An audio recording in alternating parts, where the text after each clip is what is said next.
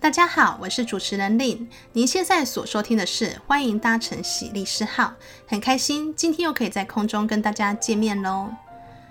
我记得我们在第二季的最后一集《欢迎搭乘喜利士号》当中有谈过就业歧视。在这个包山包海的就业服务法第五条第一项就列举了十八种项目，雇主就要小心说，哎，你不可以在跟工作能力无关的面试上问这些十八种有的没的问题。因此，就有听众朋友来信询问说，可以问八字或是看命盘吗？像是有的雇主就会要求面试者提供生辰八字。大家应该都知道生辰八字是什么吧？它就是除了生辰的这个年月日之外，还包括出生的时间。有些雇主是真的很相信命理这种东西，觉得说，哎，与其等员工招募进来再跟我的团队啊或者公司不对盘，倒不如我先在面试这关去做预防。这个问题本身也很有趣。其实这个问题原本我们在一百零七年十一月修正就业服务法第五条第一项的时候，的确有讨论说条文到底要不要加入命理这个部分。只不过最后立法院在多数决定的时候，只决定把血型还有星座列入，但是就没有把这个命理这个项目列入了。所以，如果企业雇主因为某人的八字命盘中带有小人，或是跟自己的命格对冲等原因，而将面试者呢就是剔除不予录取，看起来好像主管机关是不能处罚的，但真的是这样吗？我们在第二季的最后一集当中，我们是聚焦在这个就业服务法的第五条第一项，今天我们就顺着往下来看就业服务法第五条的第二项。他怎么规定呢？他说啊，雇主招募或雇佣员工不得有下列情事，其中在第二款他就规定说，违反求职人或员工的意思，留置其国民身份证、工作凭证或其他证明文件，或者是要求提供非属就业所需的隐私资料。好，整个来说，第五条第二项呢，第二款呢，它就是说你不可以违反求职人员工的意思，要求他留置一些，呃，像是身份证、工作凭证或是一些非属就业所需的隐私资料。到底什么叫隐私资料呢？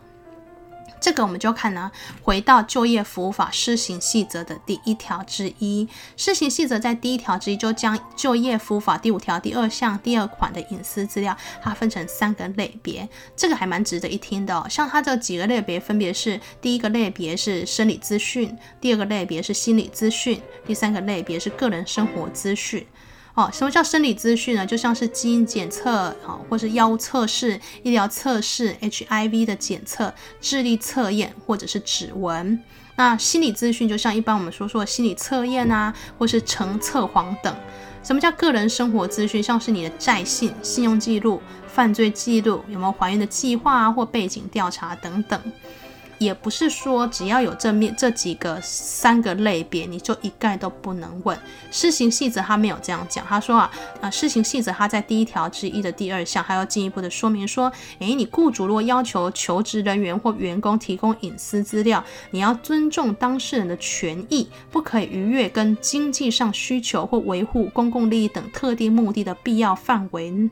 并应该这个目的间具有正当的合理关联。简单来说，要问不是不可以，但是必须你所要求的隐私资料还有目的之间是必须具有合理正当关联性。哦，讲几个实际的例子，大家听一听可能会比较有概念。哦，比如说，如果你去应征一个侵，可能会有一些侵入性医疗的一个照护员，那你雇主是不是可以要求面试者提供一些 HIV 检测？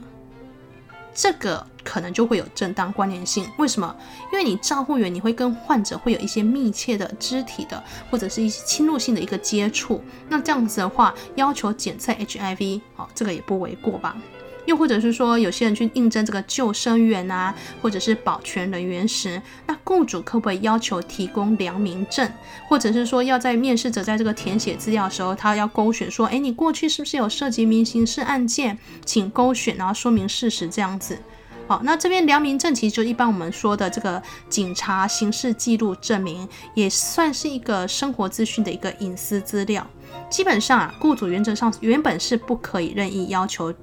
这个面试者提供的。可是因为我们在这个我国的救生员检定办法，或者是我们的保全业法，都要求从业人员必须是没有提毒品的、妨害风化等各种前科、各种犯罪记录。那既然法条它都有要求了，这时候雇主要求这个面试者去提供良民证，这可能就是有正当的一个关联性了。我们刚才刚刚的隐私资料中还有提到所谓的智力测验吧？哎，我觉得我记得智力测验还蛮多公司都会做的。比如说你要去应征科技公司，比如说呃什么总工程、什么制程的总工程师好了，那这个制程工程师公司可能认为说，哎，为什么会需要这个？你因为是因为主要是因为这个工程师他必须有灵活的思维，还有逻辑，这样才能降低整个公司的保险成本，然后提高公司的生产力，避免雇主的一些侵权责任等等等。所以他在面试的时候，他必须进行智力测验，这可能也可以被认为是具有一个正当关联性的。所以喽，回应刚才听众朋友的问题，雇主他可不可以问面试者的生辰八字，或者是看他的命盘？我们呢，如果从就业服务法第五条第一项，他的确是没有把这个命理项目列入。可是大家想想看，所谓的生辰八字，刚才节目一开始有讲，它是属于需要有一个时呃年月日，还有包括时间，就是属于一个个人生活资讯的隐私资料呢。所以，如果雇主他要求面试者提供，除非他有一定的理由跟职业的目的是有正当的关联性，否则他是非常有可能违反就业服务法第五条第二项的规定。违反的话呢，主管机关是可以依照就业服务法第六十七条规定，处雇主以新台币六万元以上三十万元以下的罚款哦，不可不慎啊！这就是我们今天回答呃听众朋友的问题。欢迎搭乘喜律师号，我是林，感谢听众朋友的收听，也祝大家有个平安愉快的每一天。如果您生活中遇到一些不知如何解决的法律问题，或是想了解某一些法律常识的话，欢迎大家透过 Apple Podcast 的评论，或是节目介绍连结中的粉砖信箱告诉我们喽。我们下周空中再会喽，拜拜。